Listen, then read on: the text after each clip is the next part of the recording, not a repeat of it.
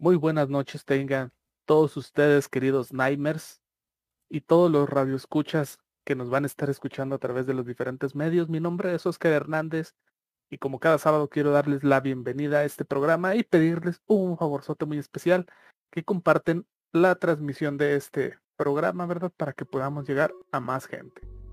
Quiero darle la bienvenida esta noche tan especial a mi compañero y hermano Gustavo. Gus, buenas noches.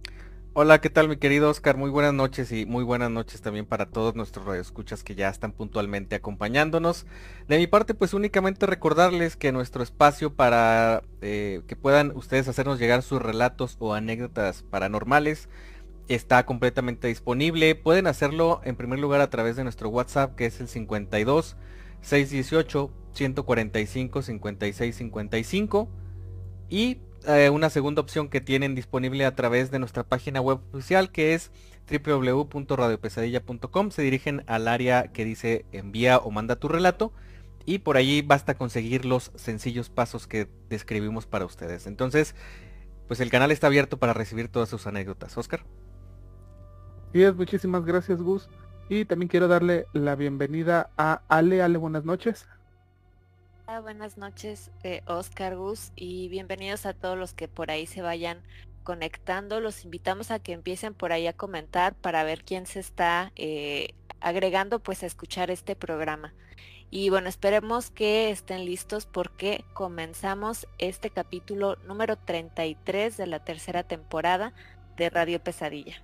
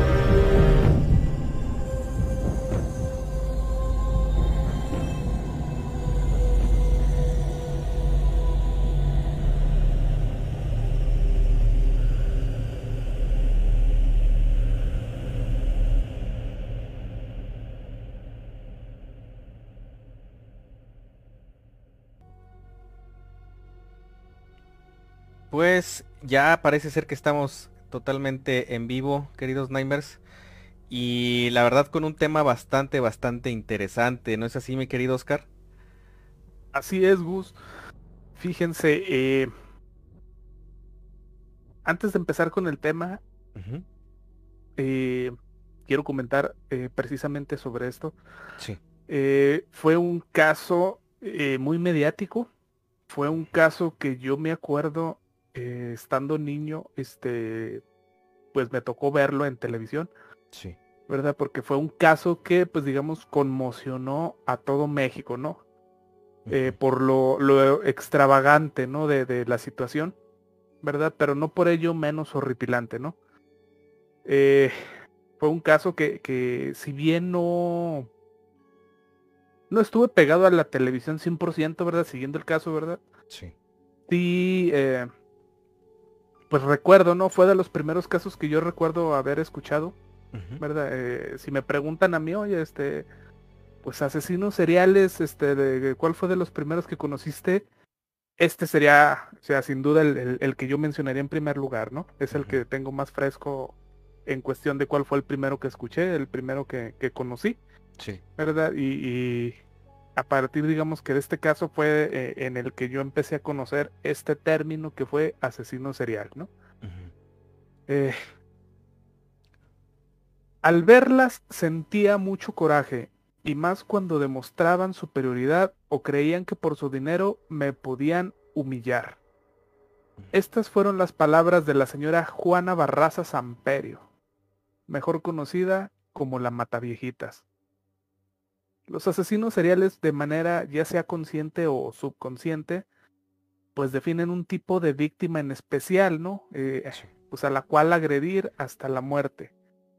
Eh, ya sea jóvenes hombres, o, eh, algunos otros prefieren a las mujeres, ya sea que tengan algún color de cabello en particular o, raza, eh, gustos, personalidad, eh, algún defecto físico, etcétera, ¿no?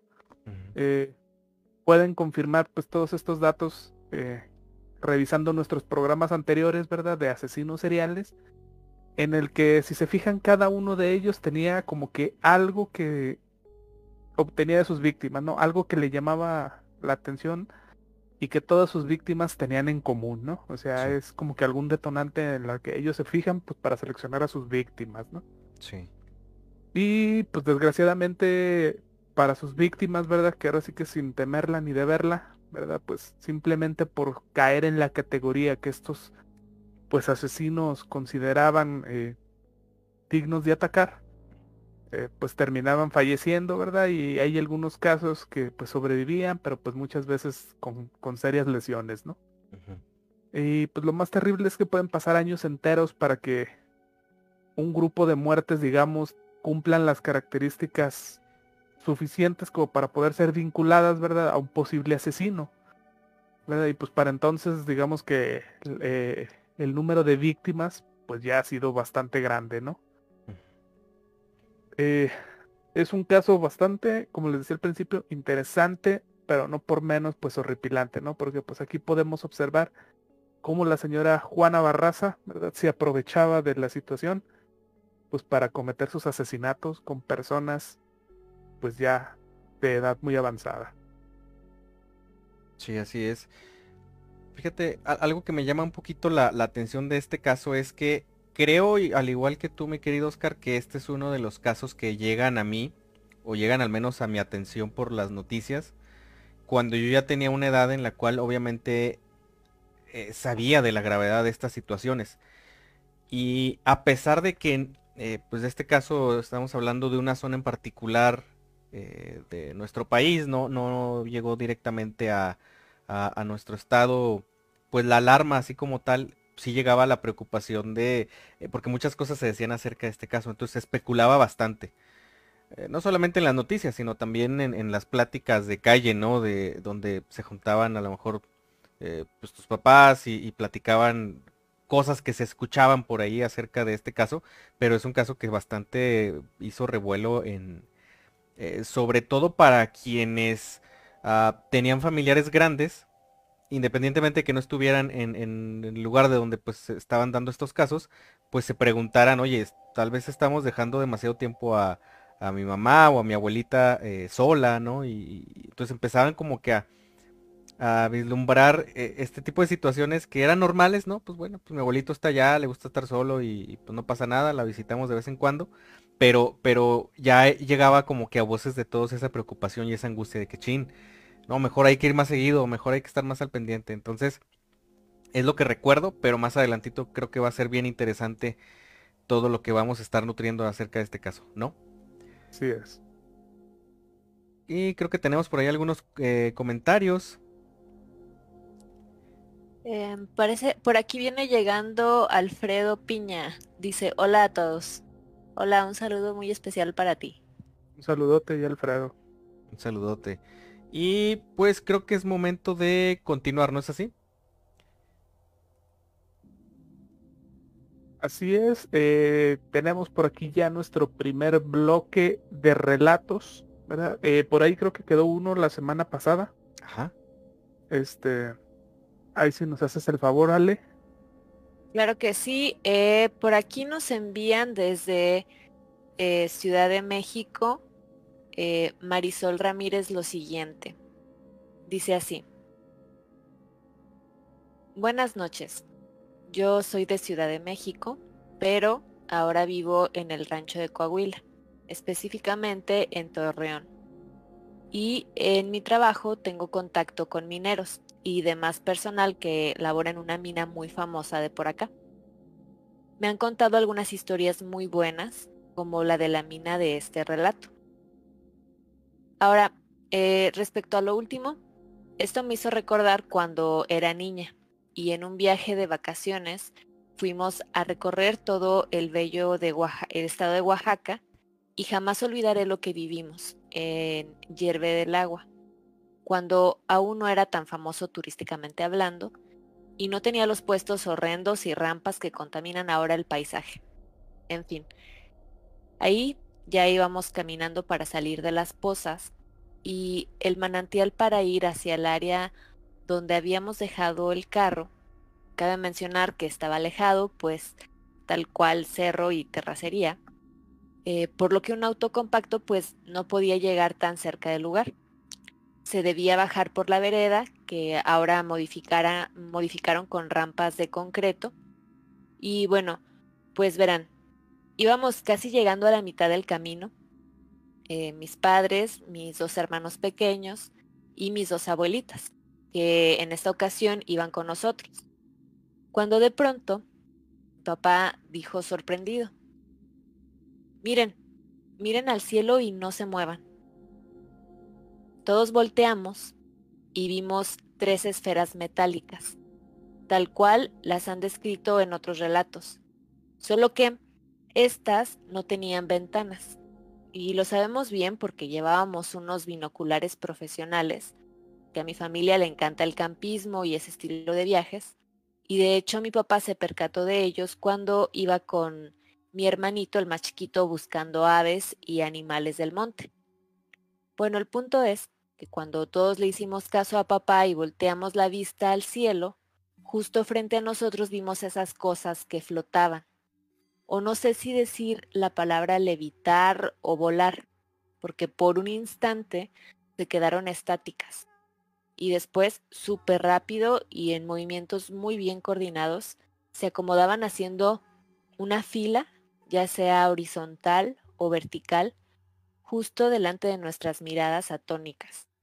Y incluso recuerdo a mi madre y a mi abuela materna decir, se van a estrellar.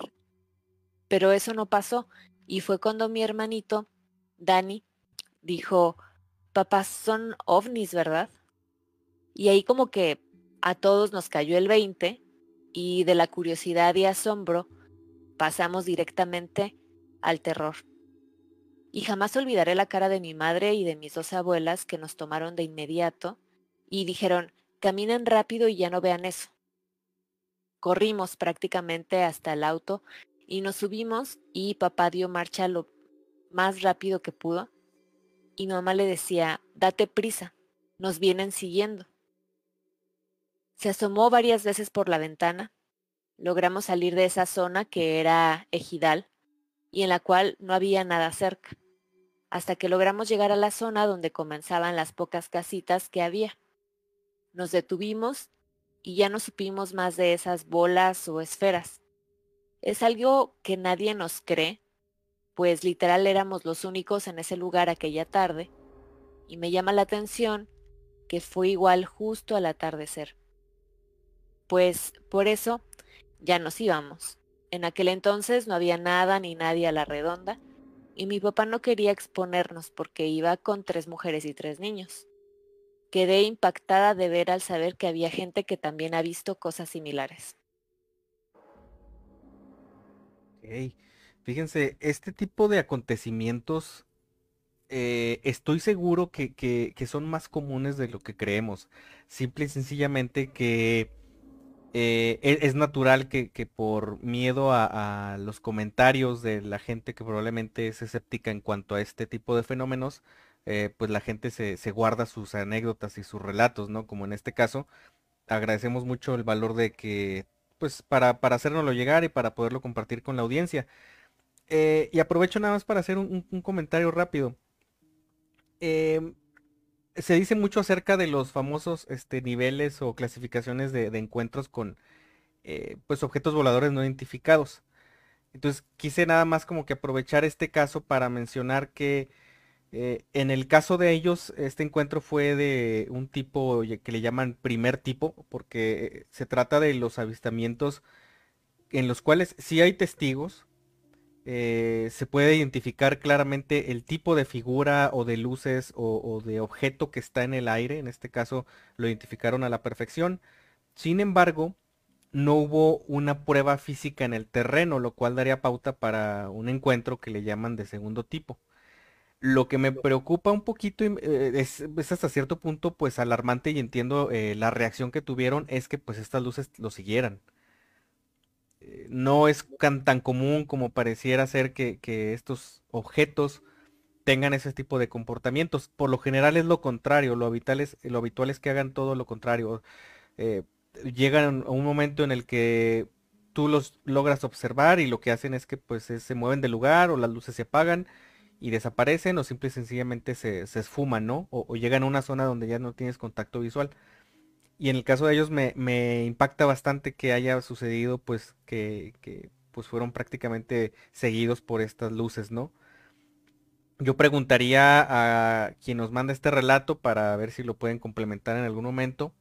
Si después de esta experiencia llegaron a tener algún sueño extraño o algún tipo de manifestación física en su cuerpo, algo que no fuera normal, alguna anomalía, porque suele suceder que muchos de estos como contactos un poquito más directos, porque evidentemente esto lo, los identificó a ellos y, trató de acercarse, eh, pues dejan, dejan algún, algún residuo, eh, tanto emocional como a lo mejor a través de sueños o a través de alguna cuestión física corporal.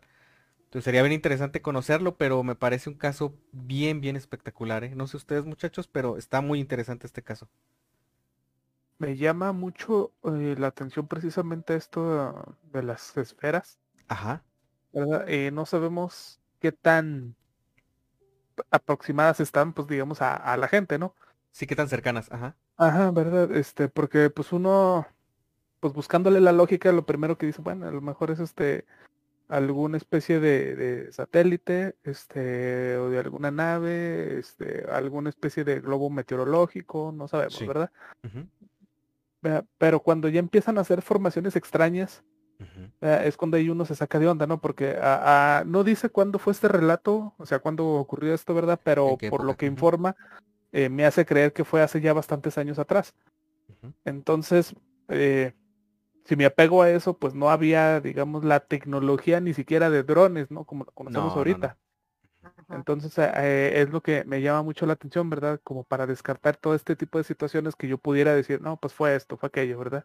Sí, sí, sí. Y eh, recordando un poquito, no recuerdo, ay disculpen, se me fue el nombre, ¿verdad? Pero ya habíamos tomado un tema, De precisamente de una persona que fotografiaba ovnis, ¿no? Este, ah. con una calidad... Eh, Bill, Mayer.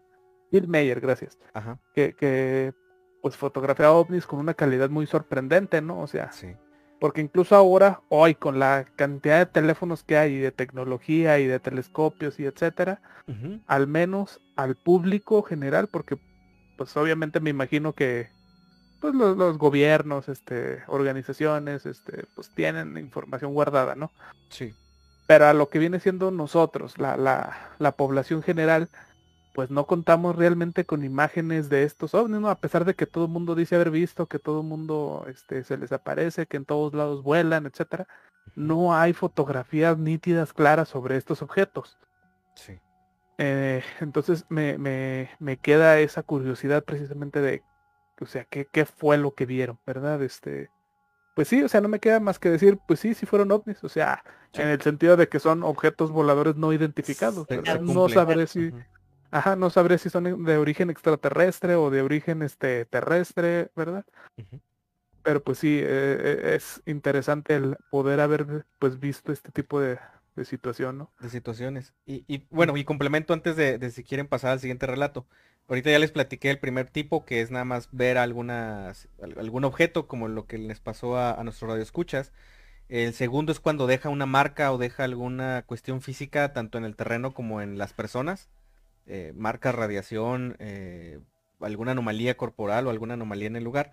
Y la tercera, fíjense bien, es cuando no solamente se ve el objeto, sino que también se logra alcanzar a percibir alguna entidad biológica o con, digamos, entre comillas, cierta inteligencia eh, cerca o dentro del objeto que se está visualizando. Entonces, esos son los famosos encuentros cercanos del tercer tipo. De esos documentados hay muy pocos y lamentablemente este tipo de casos son pues los más atacados, ¿no? Por, por el escepticismo, porque como, eh, pues ¿cómo le haces para prácticamente, eh, pues, decirle a la, gente o comprobarle a la gente que, lo que tú dices que te pasó realmente te sucedió cuando pues a lo mejor solamente es tu palabra, no hay una grabación, no hay una fotografía, no hay más cosas, ¿no? Entonces, pues es un tema bastante interesante. Y muchachos, no sé si les parezca correcto que antes de seguir con más relatos o platicar algunas situaciones más, que por cierto les quiero contar una actualización de, de alguna de las situaciones que ya les había mencionado que ocurren aquí en, en, uno de estos, bueno, en, en, la casa donde yo vivo, pero eso se las cuento en el siguiente bloque. Eh, no sé si tengamos algún comentario pendiente, sino para seguir platicando de nuestro tema principal. Eh, de momento, pues podemos continuar con el tema en lo que se animan por ahí a comentar un poquito más. Excelente. Entonces, para los que se vengan integrando, estamos platicando del caso de la Mataviejitas. Eh, es un caso que la verdad está bastante, bastante cercano, al menos para los que somos de nuestra generación. Ya nos tocó este caso conocerlo de una forma pues en la que ya estábamos muy conscientes de lo que era realmente un tema relacionado a, a este tipo de situaciones y a esta gravedad. Pero para entender un poquito mejor el caso vamos a remontarnos, muchachos, para comprender un poquito cómo, cómo es que comienza todo, eh, toda esta situación tan, tan difícil para pues muchas víctimas que, hubo en el camino. Vamos exactamente al año de 1998, eh, específicamente en la Ciudad de México comenzaron a manifestarse distintos crímenes eh, específicamente dirigidos hacia pues personas ya de tercera edad o de edad avanzada, pero curiosamente solamente mujeres, solamente ancianitas. al principio, y obviamente estamos hablando de autoridades que pues a veces no son del todo competentes, pues se percibía más que nada como alguna especie de robos, ¿no? O sea, como que alguien llegaba a la casa y por querer extraer objetos de valor, pues les hacía daño y finalmente pues terminaban con la vida de estos, eh, de estas mujeres ya de, edad avanzada, ¿no? Pero fue hasta el año del 2004 cuando las autoridades prestaron un poco más de atención y como que lograron, eh, pues de una forma a lo mejor no muy profesional, pero lograron eh, conectar varios de los, de los incidentes que hubo con, con las personas ya mayores y en un primer momento apuntaban específicamente a que se trataba de que el presunto asesino, pues se trataba de un hombre que se disfrazaba como mujer y pues es el que básicamente atacaba a, las ancianitas, ¿no? Eh, y esto porque pues básicamente las autoridades normalmente pues suelen investigar en los alrededores, preguntar eh, en, lugares abiertos, eh, por ejemplo, tienditas o, lugares de conveniencia o, simplemente plazas o lugares cercanos al domicilio. Y muchos de los testigos oculares decían que pues básicamente era, era una mujer. Pero eh, ahí les van algunas de las características que mencionaban y por lo que ellos pensaban que se trataba de, de un hombre disfrazado muchas de las personas que estuvieron platicando con las autoridades decían que habían alcanzado a ver una mujer pues corpulenta, que usaba una blusa de color rojo. Eh, y sin embargo, eh, pues a pesar de esto, pues no había una evidencia clara y tampoco había, eh, de repente había testigos, este, ¿cómo le llaman? contradictorios, ¿no? Que, son, por ejemplo, no, yo vi una mujer de rojo, yo vi un, un hombre de azul. Entonces como que, híjole, pues la autoridad ahí en esos casos, al ser el único indicio que pues básicamente encontraban, pues la tenían bastante, bastante complicada, ¿no? Eh, otra de las versiones que se llegaron a decir es que pues se trataba de dos mujeres. Llegó a suceder que, inculparon a, varias mujeres, eh, pero a, pesar de que las tenían pues, eh, pues en los separos o que las tenían arrestadas hasta cierto punto, iniciándoles ya un proceso porque creían que eran las culpables, seguían apareciendo eh, mujeres ya de tercera edad, eh, pues asesinadas, ¿no? O sea, seguía habiendo casos, a pesar de que ellos, entre comillas, detenían a las culpables. Eh, incluso se crea una unidad especial que básicamente su trabajo era pues analizar e investigar el caso de la Matavijitas. Para este punto estamos hablando que ya se había hecho de una fama y, y, ya existía bastante, bastante información y controversia acerca de este caso en las noticias. Eh, a manera personal yo recuerdo muchísimo que ya existía incluso una especie de retrato hablado de, de, una persona que supuestamente había alcanzado a ver a alguien salir de uno de los domicilios donde pues fallece una de estas eh, ancianitas y, pues básicamente ya te daban a conocer un retrato hablado. Si bien o no se parecía a la persona que, que finalmente capturan, pues eso ya la verdad es que pues no, o sea, era, era una, eh, pues una, una, eran rasgos muy varoniles en, en, en el cuerpo de, de, alguien también medio varonil, pero con cabello un poquito largo, entonces, pues era, era una, un dibujo que sinceramente no, eh, no proveía una aproximación pues real, ¿no? Em, ya cuando fueron avanzando las investigaciones y después de obviamente aprovechar los medios de comunicación para difundir estos, estos, eh, estos casos y para que la gente pues obviamente estuviera pues prevenida y supiera que algo sucedía, se logró dar con un perfil.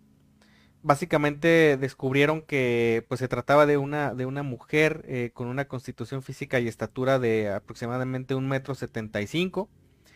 Eh, todavía vacilaban entre si se trataba efectivamente de una mujer o si se trataba de un hombre vestido de mujer, pero sí decían que tenía entre 40 y 50 años, probablemente sin un empleo fijo y que se trasladaba por medios de transporte público, ¿no? ¿Cómo llegaron a que era eh, desempleado o desempleada? Pues básicamente porque a la hora de, verificar la hora de muerte de algunos de sus víctimas, pues se daban cuenta que a veces eran por las mañanas, a veces eran por las tardes, a veces eran por las noches, o sea, no era una hora en particular, entonces ellos definieron que pues era alguien que tenía prácticamente todo el tiempo del mundo, ¿no? Eh, ahora, ¿cuáles eran sus víctimas o qué tipo de víctimas, como le mencionabas ahorita, Oscar? Eh, ¿Cuál era ese, ese distintivo que tenían que básicamente activaban pues eh, a, esta, a, este, a este asesino que pues ya era un asesino serial? Entonces, básicamente buscaba personas entre 65 y 90 años de edad eh, obviamente se daba el tiempo de observarlas y, de espiarlas porque en todos los casos se trataban de, mujeres ya de edad avanzada que vivían solas y con un nivel eh, socioeconómico, perdón, pues de medio, medio alto, ¿no? O sea, tampoco se iba con personas eh, demasiado humildes en cuanto a su economía, pero tampoco se iban directamente pues con gente demasiado, pues a lo mejor con poder económico, ¿no? O sea, no, no nos iban exactamente eh, con esos perfiles. Y obviamente además de esto también se trazó una, una, especie de geografía criminal para poder como que delimitar las zonas en las que probablemente eh, ella eh, pues en algún momento iba a atacar, ¿no? Entonces, hasta este punto muchachos ya hay una descripción, hay, hay, un, hay una, una, clara identificación de las víctimas que, escogía eh, pues este hombre, esta mujer, que para este momento aún no se definía. Sin embargo, pues hay varias cosas que vamos a estar comentando eh, más adelante, ¿verdad?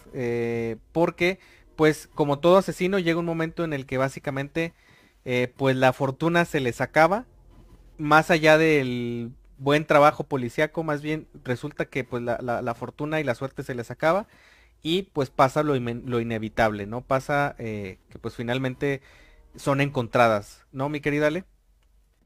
Efectivamente, eh, como ya lo estuviste platicando, realmente eh, la investigación para las autoridades fue algo bastante difícil por el tipo de crímenes que realizaban. se decía que inclusive pues sospechaban por el tipo de agresividad que había, los métodos que utilizaba, que probablemente pues era un hombre quien estaba involucrado en todos estos asesinatos. Es por eso que a pesar de las descripciones, eh, la principal sospecha siempre fue eh, que era un hombre quien estaba realizando todas estas actividades. Em, y pues como nos comentas, efectivamente llega un punto en el que ella es descubierta esto fue la mañana del jueves 25 de enero de 2006, eh, como um, ellas, las autoridades pues aseguraban que ya habían arrestado a la persona responsable y para sorpresa de muchos, pues como les comentaba, no era un hombre, sino una mujer. Prácticamente para poder dar con eh, ella, tuvieron que, ahora sí que, eh, casi agarrarla en el acto, como quien dice, porque eh, después de haber estado en una, en casa de una de sus víctimas, quien era Ana María Alfaro, eh, esta persona, Juana Barraza, em, fue encontrada por un joven justamente después de haber cometido otro asesinato. Eh, al parecer ella estaba saliendo del domicilio, se encuentra con este joven y eh, al verlo, eh, según las descripciones, ella lo que hizo fue como buscar una evasión ¿no? de esta persona. A él se le hizo conocida, entra al domicilio de la, de la persona, ve que estaba sin vida y rápidamente pues busca a las autoridades pues para que la alcancen a detener. Es de esta manera que él, de hecho, la reconoció por este tipo de retratos hablados que ya comentábamos se habían estado generando. Inclusive se llegó a hacer como... Había varios dibujos o varios retratos, hablados, pero también inclusive se hizo una especie de busto como para que la gente pudiese identificar eh, pues a la persona de la que se sospechaba. Es así que él identificó eh, a Juana Barraza eh, y es que habló a las autoridades para que pudieran arrestándola. Se apoyó de una patrulla para poder atrapar a la mujer después de una persecución porque precisamente coincidía con estas características que ya nos platicabas. Ahora, eh, Juana Barraza, pues ya en este momento de 48 años de edad, fue detenida prácticamente después de minutos de haber eh, quitado la vida de la señora Ana María Alfaro, quien en ese momento tenía 89 años de edad. Eh, ¿Cómo fue que pasó? Al parecer, eh, esta persona de la tercera edad estaba merodeando por las calles, estaba caminando, regresando del mandado. Ella la vio, vio que iba cargada pues con las cosas que había comprado y pues se eh, aprovechó para acercarse a ella. Eh, le comenta que pues si quería le podía ayudar para, para cargar sus compras y eh, además le ofreció a em, pues los servicios de lavado, de planchado y todo esto. Y según lo que comentan, Ana María le ofrece pagar 22 em, pesos la docena de ropa tanto de lavado como planchado, y ella le dice que eso era muy poco. Entonces ella le hizo un comentario que al parecer eh, pues no le cayó nada bien y eh, según comenta ella le dijo, así siempre son las gatas, quieren ganar demasiado. Es claro que esto pues hizo que ella se molestara bastante y eh, a final de cuentas pues hiciera este, este asesinato. Y bueno, este fue el que la llevó al final de cuentas a que fuese descubierta y por fin detenida por la autoridad. Fíjense, y, ahorita que mencionaba el, aspecto de la suerte, eh, ahí les va otro detalle, un, pequeño dato interesante acerca de este último asesinato que comete Juana Barraza. Resulta que obviamente después de, pues que se corre la voz y que avisan a las autoridades de, que pues la mujer que tanto se buscaba había cometido un delito más. Eh, las autoridades no solamente se movilizaron porque sean eficientes, sino porque resulta que la viejecita que, asesina en el último caso es hija de un juez. Eh, me parece que de control, o sea, es una persona que está conectada eh, pues directamente con, la fiscalía. Entonces, pues resulta que pues asesinan a su madre, entonces es hasta entonces que la, pues básicamente se moviliza toda la, la, policía, toda la, agencia, ¿no? Eh, entonces, lo menciono porque se dice que esta señora eh, tenía como que cierta creencia en la suerte, ella era muy, muy creyente de, de que supuestamente veía señales por todos lados, entonces pasaba de que ah, pues, eh, veía una palabra y, ya se sugestionaba con que, pues, ah, este es un mensaje para mí, ¿no?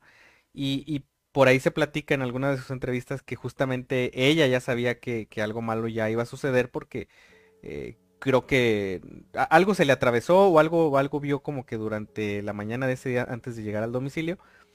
Y entonces ella ya sabía que algo eh, malo iba a suceder. Y creo que hasta perdió uno de sus amuletos eh, un par de días antes de, cometer ese, pues ese último crimen. Y, pues bueno, aún falta platicar un poco más porque falta eh, una parte bien importante que es desembarañar o, de alguna forma eh, separar esas piezas que, básicamente son las que finalmente a las cuales se les atribuye pues que en este caso pues esta asesina serial eh, realizara este tipo de, de, ataques específicamente contra mujeres con estas características, ¿no? Entonces, pues creo que tenemos por ahí comentarios pendientes, ¿verdad? Así es. Sí. sí, adelante Oscar. Eh, tenemos aquí comentario de Evaristo Muñoz que nos dice, buenas noches Nightmares. Aquí ando dibujando y escuchándolos.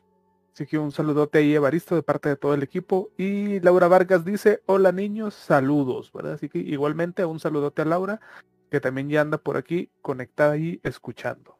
Así es. Y pues bueno, eh, queridos Nightmares, vamos a hacer una, una pequeña pausa antes de seguir platicando de este caso.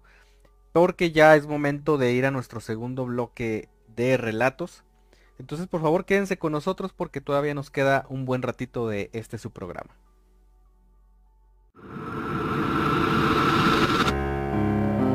Estás escuchando Radio Pesadilla.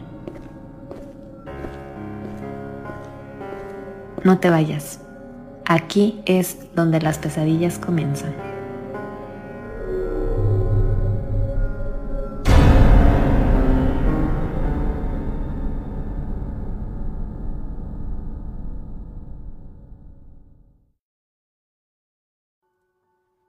Ok, pues queridos Nightmares, eh, siendo las 10.45, quienes nos escuchan en vivo o quienes nos estén escuchando eh, a través de la retransmisión en las diversas plataformas de podcast. Vamos a nuestro segundo bloque de relatos. Mi querida Ale, adelante.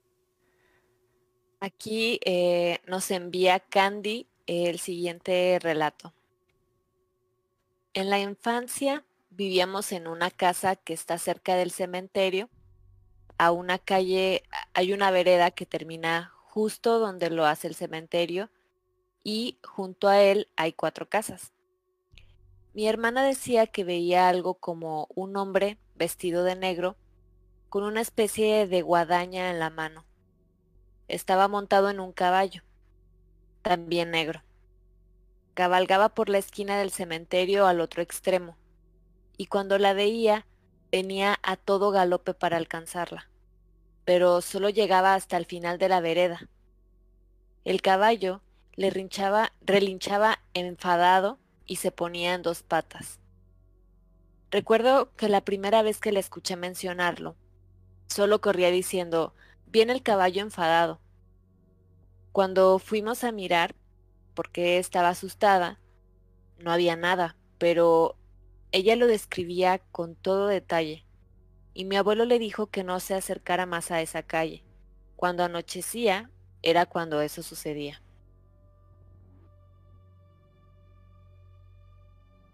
Ah, ya. Fíjate, no sé, este, no dice, ¿verdad?, en qué parte fue, pues, este suceso. No, no, no se envía de dónde. De qué ciudad, este, mi país, ¿verdad? Pero, eh, pues es que hay muchas leyendas, ¿no? Con este tipo de situaciones. De apariciones, ajá. Ajá, digo, creo que la, la, la más conocida, ¿no? Obviamente la del jinete sin cabeza. Sí. ¿Verdad? Este, y aquí en Durango hay una leyenda también parecida, ¿no? Eh, es más, inclusive en todo el país, ¿no? La del charro negro. Ah, sí, sí, sí. ¿Verdad? Este, entonces se me hace muy interesante cómo en muchos lugares existe este tipo de leyenda. Sí. ¿No? De, de un ser sobre un caballo negro, ¿no? eh, lo que sí me, me impacta un poquito es que lo vieron. Porque pues una cosa es que te cuenten la leyenda, o verdad, o, escuchar algo afuera, ¿verdad? O ver una silueta, ¿verdad? A verlo. ¿verdad? Entonces no sé si, o sea, si realmente fue una aparición, ¿verdad? Eh, o fue alguien que estaba haciendo la mala broma. Este, no, no sé qué pensar, ¿verdad? Pero, eh, pues sí, o sea, lo, lo, que me intriga más es, o sea, que hay muchas leyendas, historias, relatos, cuentos tipo precisamente de apariciones de un hombre sobre un corcel negro, ¿no? Sí. Y fíjate, me acordé que, que bueno, no, no vamos a tampoco a intentar adivinar dónde sucedió esto porque sería imposible. Pero me recuerda las características que, que, nos menciona Candy, es que, eh, pues para mí sería como un aspecto de algún revolucionario o de alguien de, de al menos de esa época, ¿no? De principios de 1900. Y, y me llama la atención porque justamente se, se, se sabe que en, que en, pequeños pueblitos o en pequeñas ciudades donde eh, pues hubo, cercan, hubo cierta cercanía pues, a lugares de batallas de la revolución o lugares del, donde se bueno, donde hubo pues batallas, ¿no? De cualquier tipo, o ya sea por terrenos, o ya sea por eh, eh, cuestiones políticas o lo que haya sido, donde hubo pues muerte, donde hubo este, injusticias, suelen haber descripciones de este tipo de apariciones. Y me acordé ahorita rapidote, ya lo he contado, pero lo menciono súper en, así express. Hace muchos años, cuando yo iba con mis abuelitos, ellos tenían una casa, bueno, ellos son de Vicente Guerrero, eran de Vicente Guerrero, pero tenían una casa muy cerca de un lugar que se llama, me parece que Gualterio. Era una casita que estaba pues ahí cerca de unos balnearios y, y pues ahí como aparte. Y ellos decían muy seguido que cuando salíamos a jugar de niños, era de que, ¿saben que Ya, ya métanse porque aquí se escucha que pasa el, de las botas, así decían como, como con ese título rimbombante, ¿no? Así medio curioso. Y yo, pues de niño era, pues, ¿quién es el de las botas? ¿Verdad? ¿Ser el que cuida o qué onda? Y ya nos platicaban que, pues, resulta ser más bien una aparición que ellos veían por ahí entre las calles, cerca de una escuela y también cerca de, por todo el caminito que va haciendo, pues, ese pequeño río, o, como sequía. Entonces decían que era un señor pues vestido de, revolucionario, como una especie de, guerrillero, sombrero así grande y, obviamente pues traía eh, toda la indumentaria para andar a caballo y entre esas características pues las, las famosas espuelas, ¿no? Que las usaban para de alguna forma este darle, no sé cómo es el, cuál es el término, pero pues para obligar que el caballo pues corriera más, más rápido, ¿no? Entonces, eh, y dicen que se escuchaban eh, así los pasos con las espuelas y bueno, a mí me llegó a pasar que lo llegué a escuchar, no lo vi, por fortuna no había hacia dónde voltear para la calle, o sea, estaba todo cerrado, era como una bodeguita donde dormíamos, pero sí llegué a escuchar, o sea, llegué a escuchar pasos con espuelas y todos mis primos dormidos, nadie más estaba al pendiente, entonces fue, fue muy impactante para mí porque justamente, pues las vacaciones pasadas, un año atrás, yo ya sabía la leyenda del de las botas que tanto mencionaban. Eh, no sé, Ale, ¿no te tocó a ti escuchar acerca de esa leyenda? Bueno, por ahí sí, este, em, como que tengo en mente que sí lo había escuchado. Ajá. Yo creo que sí es algo también, pues, pues, mm, popular a lo mejor en, como ya lo comentan, en ciertos este, lugares, ¿verdad? Entonces, sí, sí, pues también este, por ahí sí lo he escuchado. Y, y quería hacer el comentario, este, ahorita escuchando la anécdota también que, bueno, que nos mandaron, eh, por ahí estuve viendo que es existe también una eh, especie de también leyenda, pero ya no es tanto aquí este, de México, sino que al parecer de estos países por Dinamarca y todo esto, donde hay una em, un ser que es el Helgest. Eh, hace referencia a un caballo fantasma que es montado por la muerte. Y comentaban en, dentro de la creencia popular que eh, ver a este caballo em, anunciaba la enfermedad, accidentes y sobre todo pues venía anunciando la muerte. Se me hace como curioso, digo, no, obviamente no digo que sea el caso, este, pero por el tipo de descripción que nos da, eh, que es un caballo y que estaba montado por una persona que tenía una guadaña en mano, que es como la imagen típica que tenemos de la muerte. Sí. Como que hice un poquito de relación a esta leyenda. Entonces, este, digo, no, probablemente no sea el caso, pero este, me lo hizo recordar un poco. Sí, hay un paralelismo ahí importante, ¿eh? totalmente de acuerdo.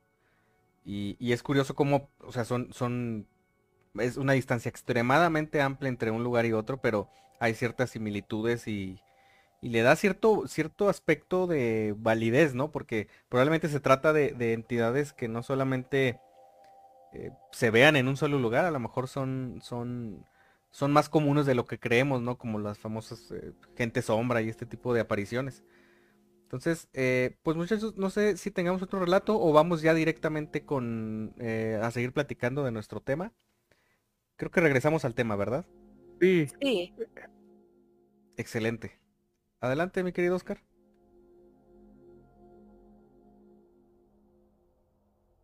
Ay, disculpa, a ver, es que no se escuchó. Ah, no, digo, continuamos con el tema mejor. Creo Ah, correcto, de correcto. continuar. Sí, es que ahí se me fue este un poquito el, el- el audio. Sí, el bien. audífono ahí se falló, Simón. Ok. Eh, eh, pues fíjense, se desató ahora sí que la ira de la señora Juana Barraza precisamente eh, en ese momento, ¿no? Ujú. Eh, que comentaba Ale después de, de que la, la señora pues le estaba ofreciendo 22 pesos por plancharle la docena. O sea, es nada. O sea, eh, es una burla, ¿no? Sí. Y dije, pues, bueno, a lo mejor por en, esos años, ¿no? Este, no, o sea, hasta en esos años 22 pesos era nada. Sí, era humillante. Ajá, así es, ¿verdad? Entonces esto hizo que la señora eh, Juana, pues, eh, enfureciera, ¿no? Y pues tomó eh, un estetoscopio, se colocó detrás de esta señora, ¿verdad? Y pues básicamente la ahorcó, ¿no? Eh, de esta forma, pues le quitó la vida. Sí. Eh, como bien dicen, este fue el último, pues digamos, crimen que cometió la señora. ¿verdad? Eh, ella nació un 27 de diciembre del año de 1957 en Hidalgo, México. Sus padres fueron Trinidad Barraza y Justa Samperio. Pero pues desgraciadamente tuvo eh, pues un rechazo de parte de su madre debido pues que a, a que era alcohólica y que pues obviamente como es en muchos de estos casos, pues los maltrataban, los humillaban, ¿no? A los hijos.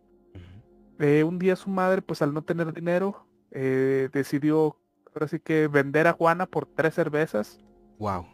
Así, o sea, tres cervezas y te doy a mi hija, o sea, así. Obviamente, pues esto provocó el odio y el resentimiento de, de Juana, ¿no? Desde muy temprana edad. Eh, ella se dedicaba a la venta de ropa, vendía comida, gelatinas, eh, o sea, lo que podía vender, ¿no? Ya que pues, no sabía leer ni escribir, ¿no? Por, por la precaria situación en la que vivió de niña. ¿verdad? Pero, pues, desgraciadamente, pues tampoco tenía muchos frutos económicos, ¿no? Eh, después, pues dicen que fue vendedora de palomitas en lo que viene siendo las arenas de lucha libre, eh, en especial lo que es la Arena México. Eh, hasta que alguien vio en ella, pues digamos, un prospecto para ser luchadora, ¿no? Como comentábamos anteriormente, pues su físico era, pues más robusta, ¿no? Más, más grande y, y en cierta forma más fuerte que, que pues, una mujer normal, bueno, no normal, más bien este común. ¿Verdad? por lo que pues los ahí los lo- los dueños de ahí de, de la arena, ¿verdad? Pues decidieron este, darle la oportunidad, ¿no?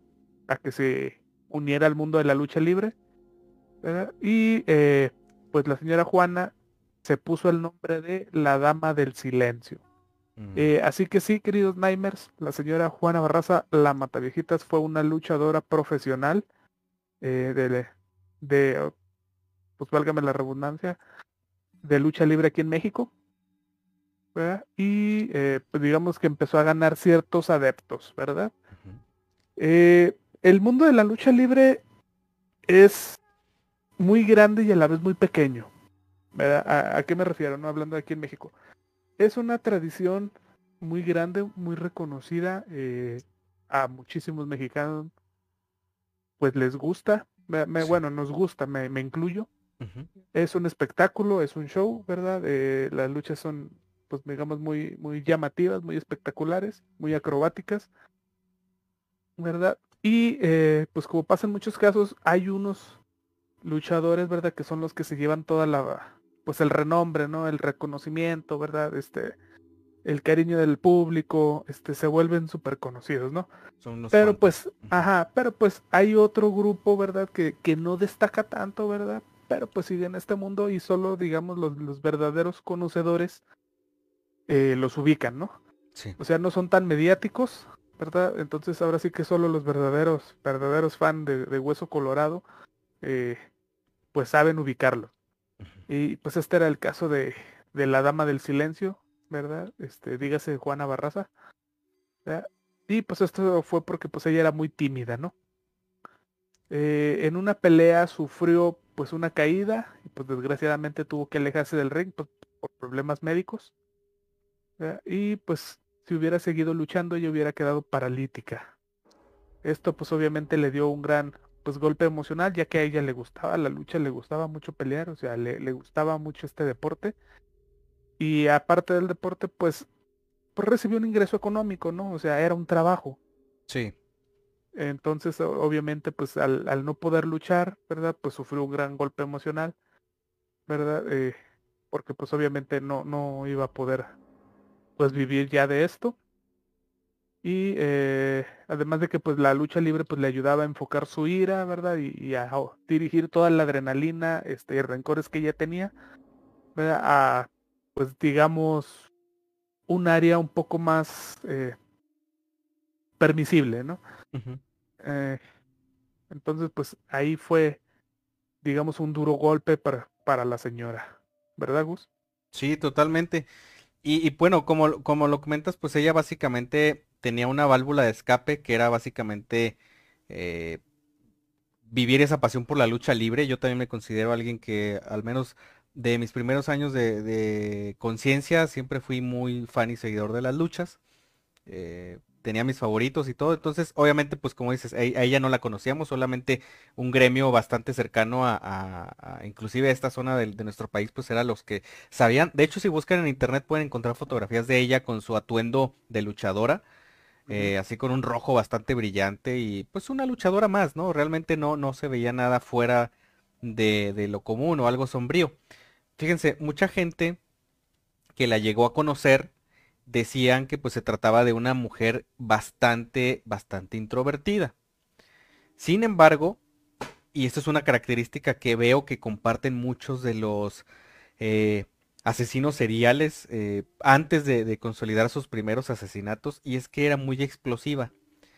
Ella reaccionaba, o más bien reaccionaba de una forma muy exagerada cuando sentía que la estaban humillando. Entonces, cuando alguien pues fanfarroneaba contra ella eh, o trataba de hacerla sentir menos, porque también esto es parte del show de la lucha libre, de pues, amenazar y decir, "Eh, no eres nada y, yo soy más que tú. Entonces ella entraba en momentos de rabia porque pues le daba mucho coraje que le hicieran menos. Esto arriba del ring específicamente, ojo, ojo en esta parte.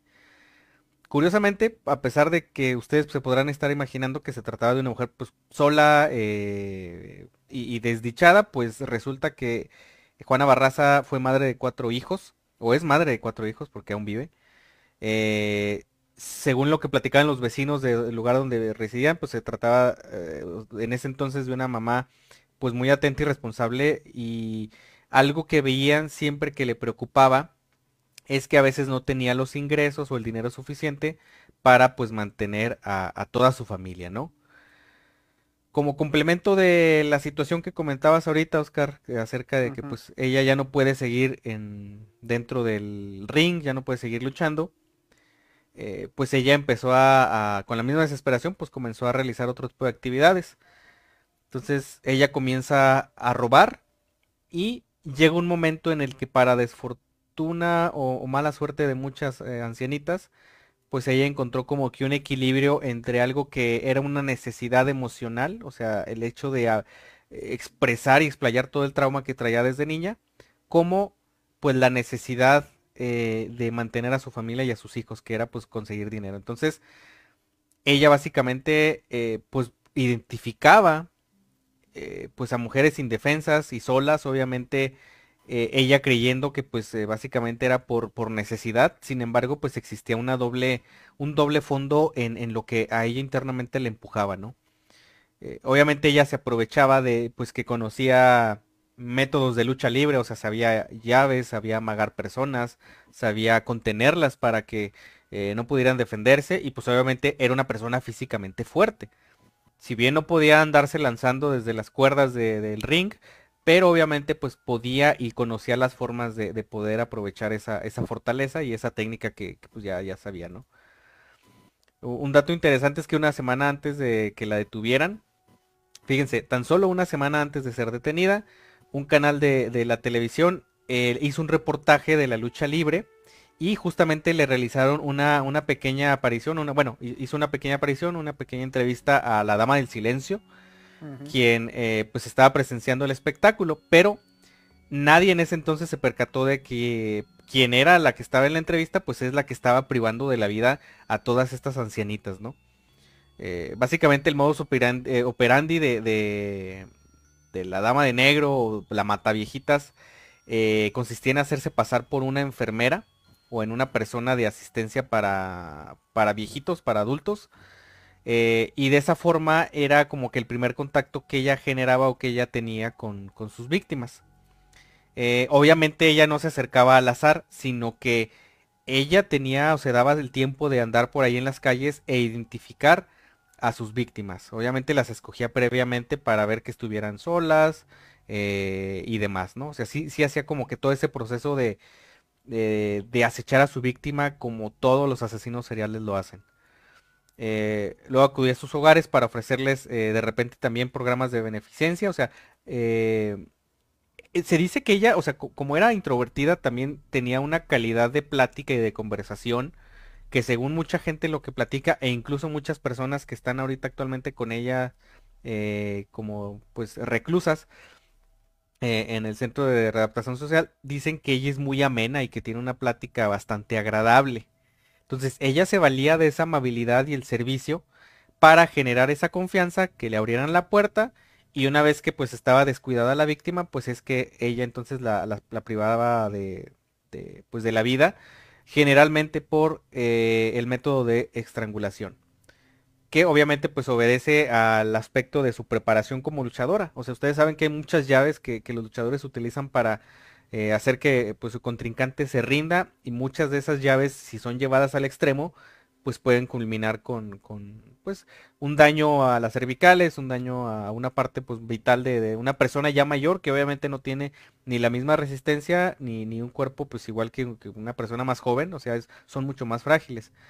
Eh, posteriormente pues robaba todos los objetos de, valor. Y un dato interesante es que siempre que cometía los crímenes ella andaba vestida de rojo. Justamente pues el color que también utilizaba en su eh, traje o en su atuendo como luchadora pues de...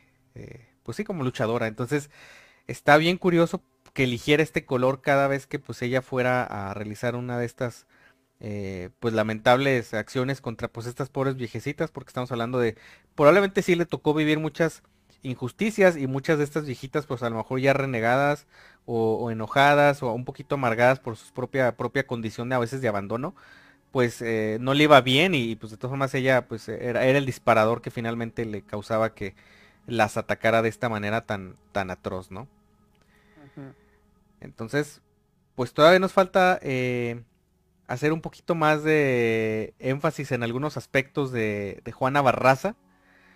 Pero antes de ir a eso, creo que es momento de dar lectura a algunos comentarios y luego de ir a nuestro siguiente y último bloque de relatos, muchachos. Fíjense, eh, Berenice Gurrola nos comenta aquí tarde, pero aquí estamos. Así que un saludote. ¿verdad? Y pues no se preocupen, digo, todavía queda un poquito de programa que disfrutar, ¿verdad? Así es, así es. Pues bueno, entonces vamos a nuestro siguiente bloque de relatos. Nightmares, por favor, quienes se vengan integrando, aún nos queda un buen ratito de programa. Y eh, pues esperamos que nos acompañen hasta la recta final porque esto se está poniendo cada vez más interesante. Entonces, por favor, no se despeguen. Estás escuchando Radio Pesadilla. No te vayas. Aquí es donde las pesadillas comienzan.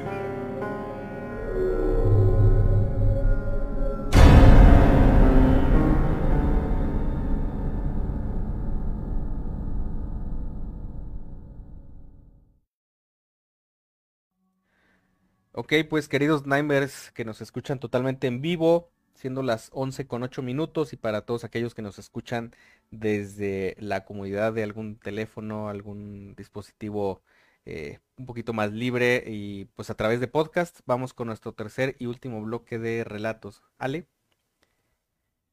Por aquí nos envían eh, un relato que, eh, bueno, quien nos lo envía no nos da su nombre, pero este permanece como anónimo. Vamos a, a comentárselos. Dice, esto pasó hace 10 años. Bien dicen que el que busca y no respeta a los muertos se le aparecen. Bueno, eso fue lo que me pasó a mí y a tres compañeros más, Andrea y Karen y Luis, que exactamente íbamos en tercero de secundaria.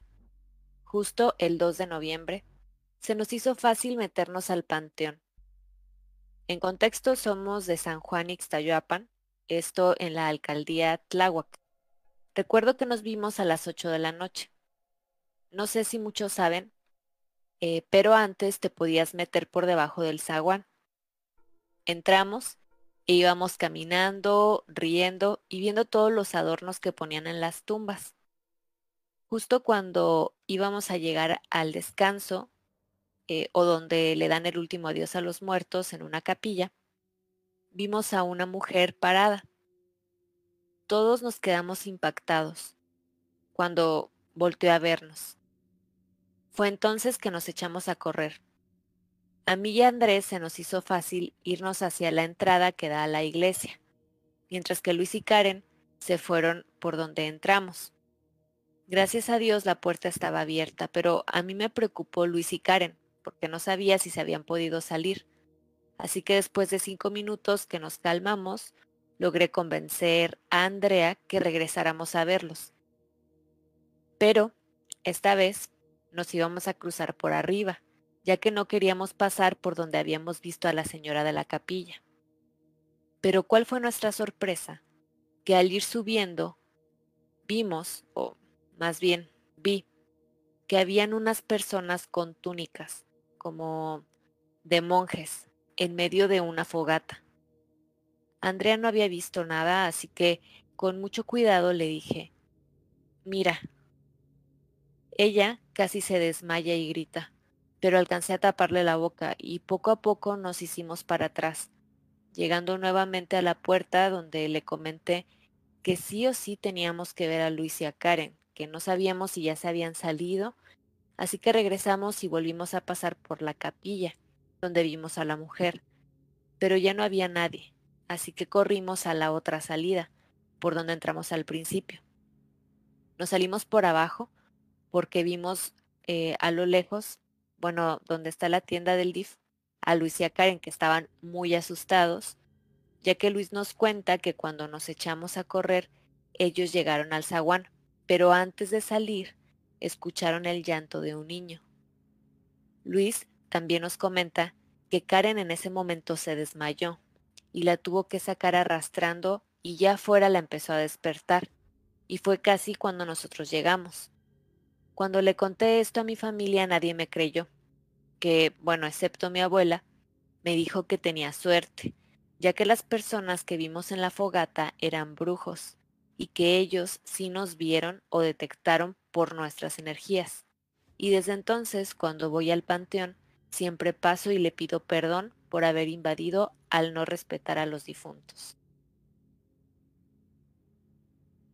Vaya, pues una de las actividades que siempre mencionamos, ¿no? Que, nunca son recomendables, eh, o sea, en general, entrar a, lugares abandonados es, es, siempre un riesgo. En primera, porque puede haber siempre peligro, tanto de que alguna estructura esté en mal estado y genere un accidente y los dañe, o por otro lado, que haya gente que pues ahí vive, ¿no? O sea, gente que probablemente eh, se drogue o, sean alcohólicos y vivan ah, en esos espacios.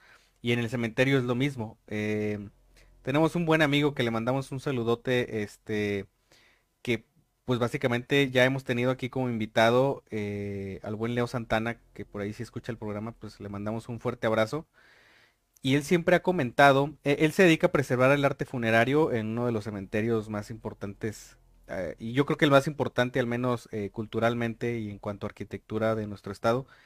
Y él siempre menciona que, que no lo hagan, que no se metan a estos terrenos porque para empezar, como le dicen ahorita, es una falta de respeto, ¿no? Para quienes descansan ahí. En segundo, se exponen a que ocurra un accidente. Y en tercero, porque obviamente también e, es imposible cubrir tanto terreno y, sí ha pasado en los que casos en los que pues se meten personas a dejar brujerías o a dejar eh, objetos así preparados extraños con el afán de realizar algún ritual y obviamente pues se los pueden encontrar y si se los encuentran pues evidentemente no no les va a agradar la presencia de un testigo y puede haber hasta consecuencias, ¿no? Entonces, yo sí considero que se trataba de personas las que vio ahí, muy seguramente sí realizando algún ritual o alguna invocación o algún trabajo bastante pues negativo. Y qué bueno que no pasó mayores, ¿no? Fuera, fuera del susto y fuera del riesgo en el que estuvieron, pues qué bueno que no, que no ocurrió algo más allá. No sé, muchachos, si quieren agregar algo, ¿sí, Oscar?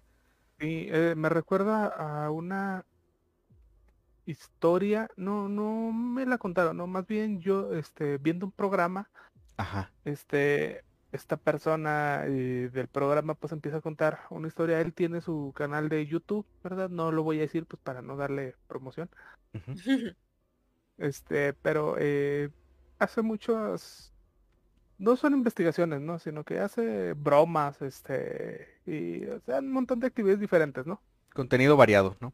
Sí, sí, es muy variado, ¿verdad? Pero uno de estas secciones que tiene en su canal es precisamente que él va a cementerios, ¿no? Y a ver qué se encuentra, ¿no? Eh, cuenta que estando en un cementerio, eh, allá en Monterrey, eh, pues se metió, ¿no? Junto con su equipo, ¿no? Este, a grabar y, a ver qué se encontraban y, a ver qué salía, ¿no? Pues para obtener eh, viewers. Entonces, eh, en uno de sus paseos, ¿verdad? Encuentra a un grupo de gente dentro del cementerio vestidos todos con, ropa blanca, ¿verdad? Y están como en una especie de trance. Entonces, este, esta persona por pues por hacer el desmadre, ¿verdad? Y, que se quede grabado eh, su cotorreo, según él, eh, pues empieza a gritarles cosas, ¿no? De, de eh, locos, ¿qué están haciendo? este, y, pero es, un montón de, cosas, ¿no? Sí. Y estas personas no le respondían, sino que ellos están muy entrados en, lo que estuvieran haciendo, ¿no? Eh, así pasó un rato, ¿verdad? Y por más que les gritaba cosas y los insultaba y, y les decía de, eh, dejen de estar haciendo esas cosas y no sé qué, pues no le prestaron ni la más mínima atención. Entonces, eh, pues con el paso de, los minutos, ¿verdad? Pues ya se le hizo muy extraño, ¿no? Digo, cualquier persona eh, luego lo hubiera, aunque sea volteado, ¿no? A ver qué, quién gritaba, ¿no? Pero estas personas no, o sea, nada, ni un movimiento, estaban eh, literal en una especie de trance. Wow. Ajá, entonces se dice que, que, sí le, pues le empezó a entrar el miedo, ¿verdad? Y mejor se retiró, ¿no? Antes de que fuera a pasar algo, pues peligroso, ¿no? Este, o, o, se fuera a soltar la gente a ponerse violenta o agresiva o lo que sea, ¿no? Este, incluso lo tiene pues grabado todo esto en uno de sus videos, ¿no? Eh, cosa que se me hace pues ahora sí que al tema, ¿no? Lo que estaban ocurriendo justo en este tipo de, en esta historia, de que hay gente, pues que precisamente va a los cementerios de noche, ¿verdad? Pues para hacer sus rituales, ¿no? No sabemos qué tipo de rituales, no sabemos cuál es el fin que buscaban, eh, ni siquiera sabemos realmente si, si funcionan o no, pero al menos la devoción y la fe que le ponen, eh, pues asusta un poquito, ¿no? El, el, verlos tan concentrados, el verlos que al menos mentalmente llegan a un estado eh, en el que pues se desconectan del mundo, ahora sí que terrenal, ¿verdad? Para ir a otro lado. Sí. ¿Verdad? Y lo que pudieran traer de regreso, ¿no? Es lo, espeluznante, ¿no? En ese tipo de situaciones. Sí, sí, sí. Sí, totalmente de acuerdo, Oscar, en ese, en ese aspecto.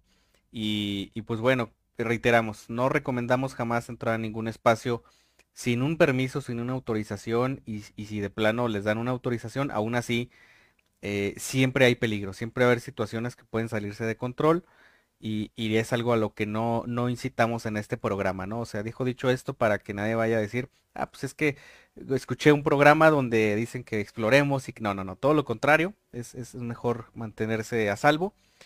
Y muchachos, quiero, quiero darles una pequeña actualización rápida eh, antes de continuar con el último bloque de nuestro tema.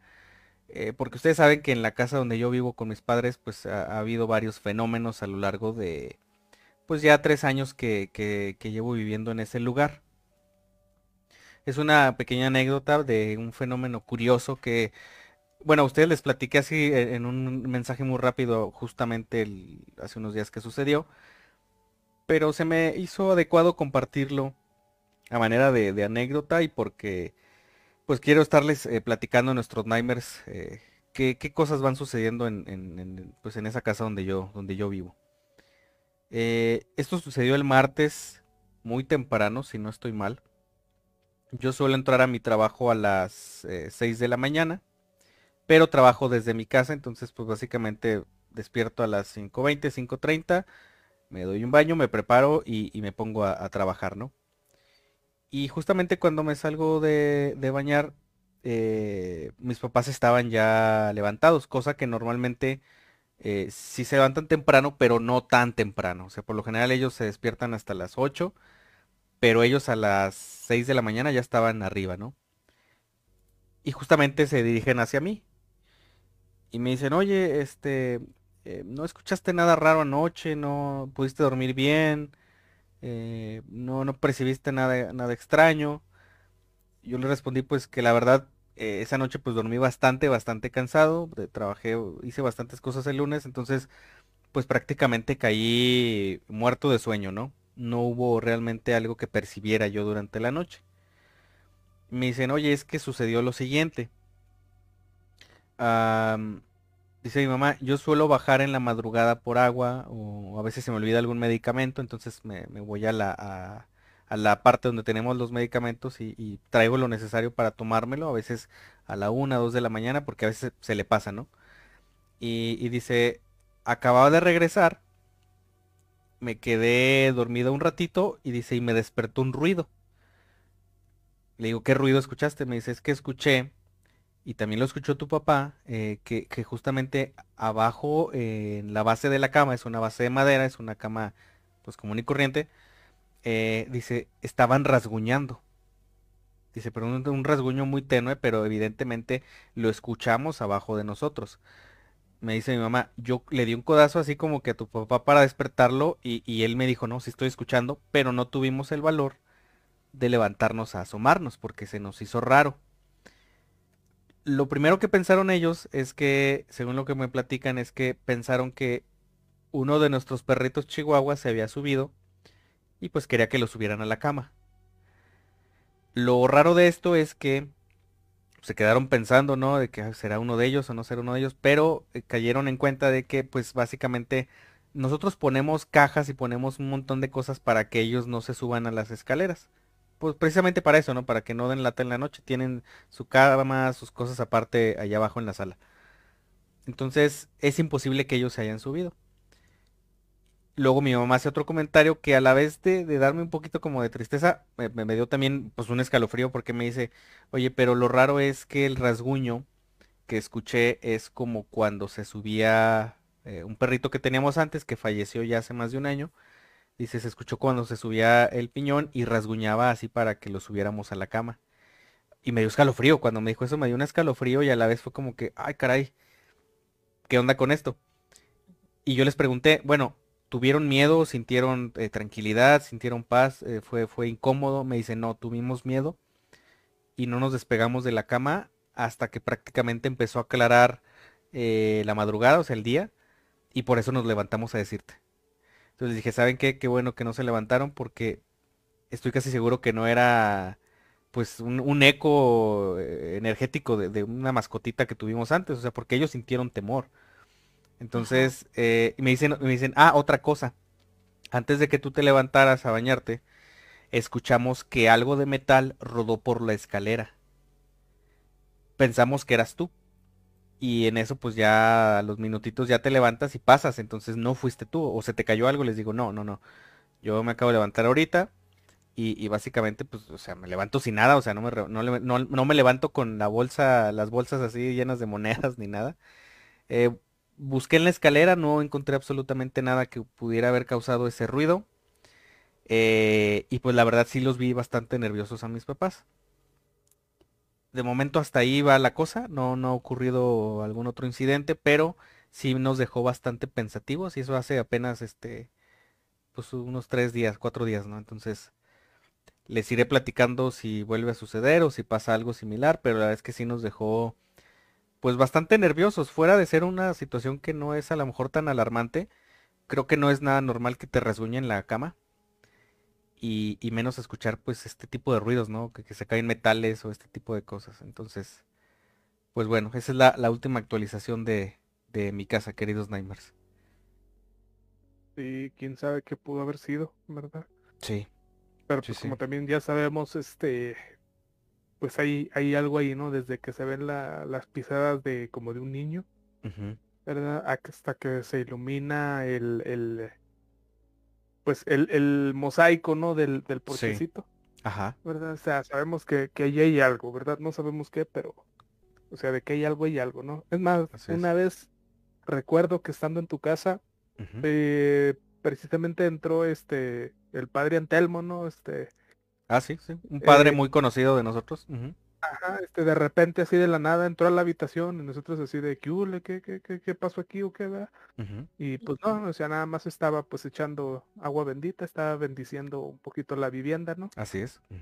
Pues para calmar un poquito los, los entes, ¿no? Los fenómenos, así es. Sí, sí, sí, totalmente. Digo, no ha pasado mayores gracias a, a Dios. Nosotros somos católicos y tenemos bastante fe en que no va a ocurrir nada. Sin embargo, si de repente hay días en los que algo pasa, ¿no? Una cosa así nos agarra desprevenidos y, por ahí, por eso les estoy platicando, porque me parece muy interesante contarles y actualizarles de ese caso. En la semana les voy a subir un TikTok con el video que comentas, Oscar, de los azulejos de acá de afuera de la casa.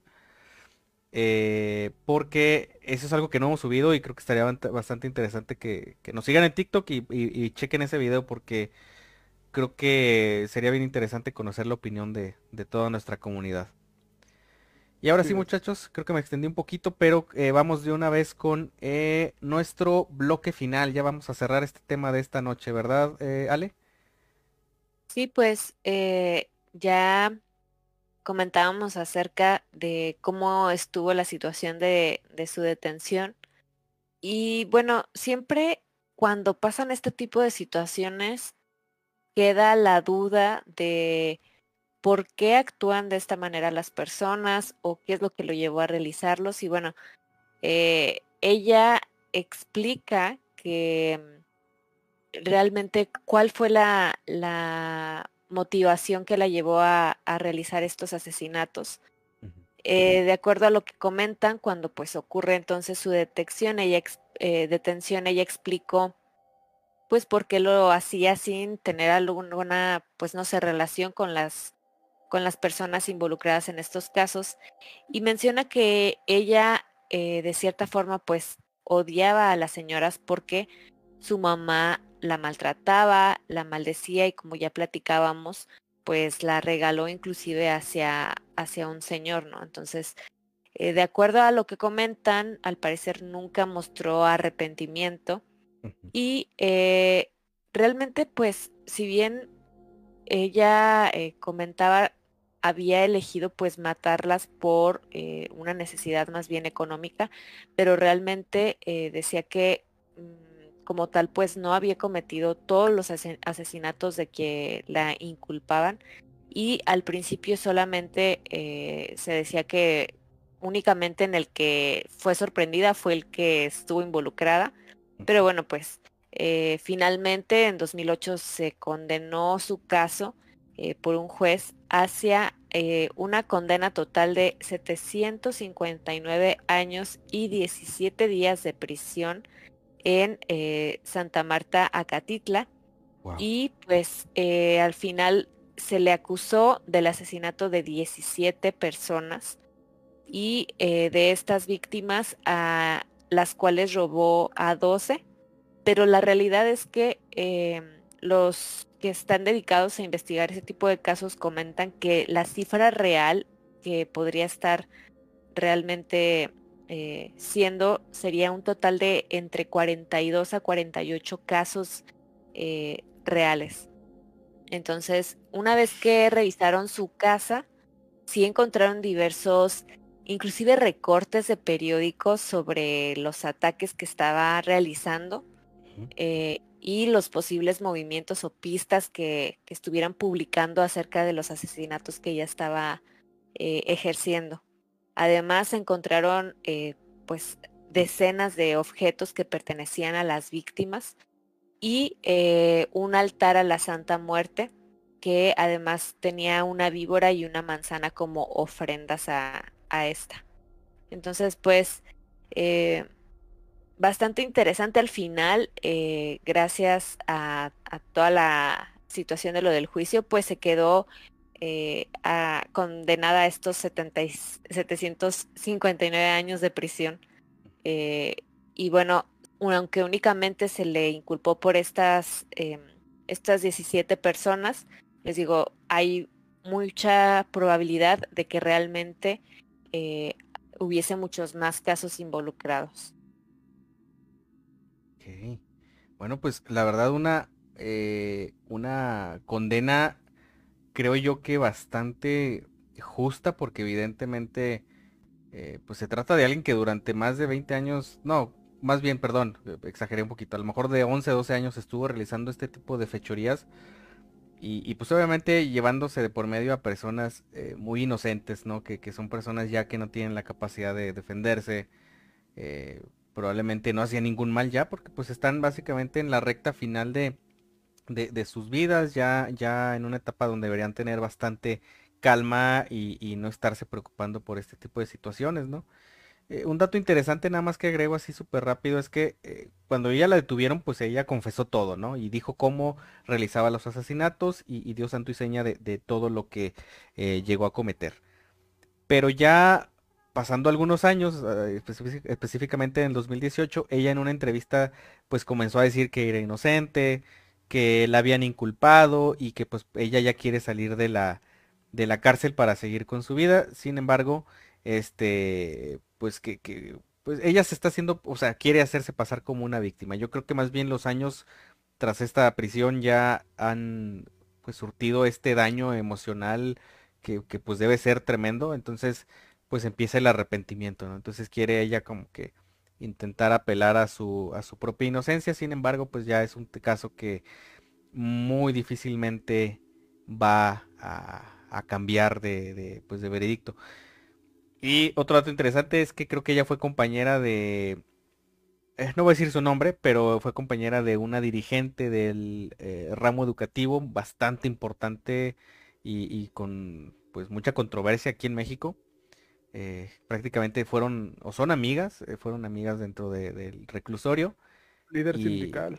Líder sindical de muchísimos años, así es. Entonces ya se imaginarán o sabrán tal vez de quién se trata, por eso no quiero mencionarlo, mencionarla. Eh, pero pues imagínense las fichitas que se logran a, pues ahora sí que juntar tras eh, estas paredes, ¿no? Y pues bueno muchachos, yo creo que eh, tenemos por ahí un par de comentarios o no sé si quieran ya que vayamos despidiendo el programa, creo que llegamos ya a la recta final y al cierre. Yo creo que vamos a leer los últimos comentarios y empezábamos ahora sí que el cierre de este programa. Alfredo Piña nos dice súper interesante la historia, esta historia eh, que contamos al último. Ajá. Y David Gómez dice buenas noches, alabado Radio Pesadilla. Así que un saludote ya David. Un abrazote, sí. Ajá. Llegó, como dicen, tarde, pero sin sueño. Así es. Eh, entonces, pues nada más agradecerle a todos los Nimers que nos estuvieron escuchando aquí en vivo, ¿verdad? Y por sus comentarios y opiniones. También a todos los que nos van a estar escuchando en las versiones eh, de podcast. Nos pueden escuchar en Spotify, iBox, Anchor, YouTube y Google Podcast. Simplemente busquen ahí Radio Pesadilla y les va a aparecer. Mi nombre es Oscar Hernández, deseándoles muy buenas noches. Gus. Sí, mi querido Oscar, eh, pues recordándoles también a quienes nos acompañaron esta, esta noche, esta velada y a quienes nos escuchen posteriormente en el podcast, eh, Está disponible siempre nuestro WhatsApp para que nos hagan llegar sus relatos, anécdotas, historias, audios, eh, fotografías o videos o cualquier cosa relacionada con fenómenos paranormales a través de nuestro número que es el 52 618 145 56 55 o si prefieren hacerlo también a través de nuestra página web oficial que es www.radiopesadilla.com. De mi parte agradecerles como cada semana su presencia, y pues eh, a quienes nos escuchen también después, gracias por dedicarnos un ratito de su tiempo y dejarnos acompañarles. Yo soy Gustavo Alcalá y les deseo una excelente noche. ¿Ale? Y bueno, no se olviden de seguirnos en nuestras redes sociales. Eh, compartimos diferentes eh, tipos de contenido en Instagram y TikTok para que se den una vuelta por allá y nos sigan para que complementen la información que les compartimos aquí en estos episodios. Eh, mi nombre es Alejandra Gómez y esto fue Radio Pesadilla, donde las pesadillas comienzan. Que duerman bien.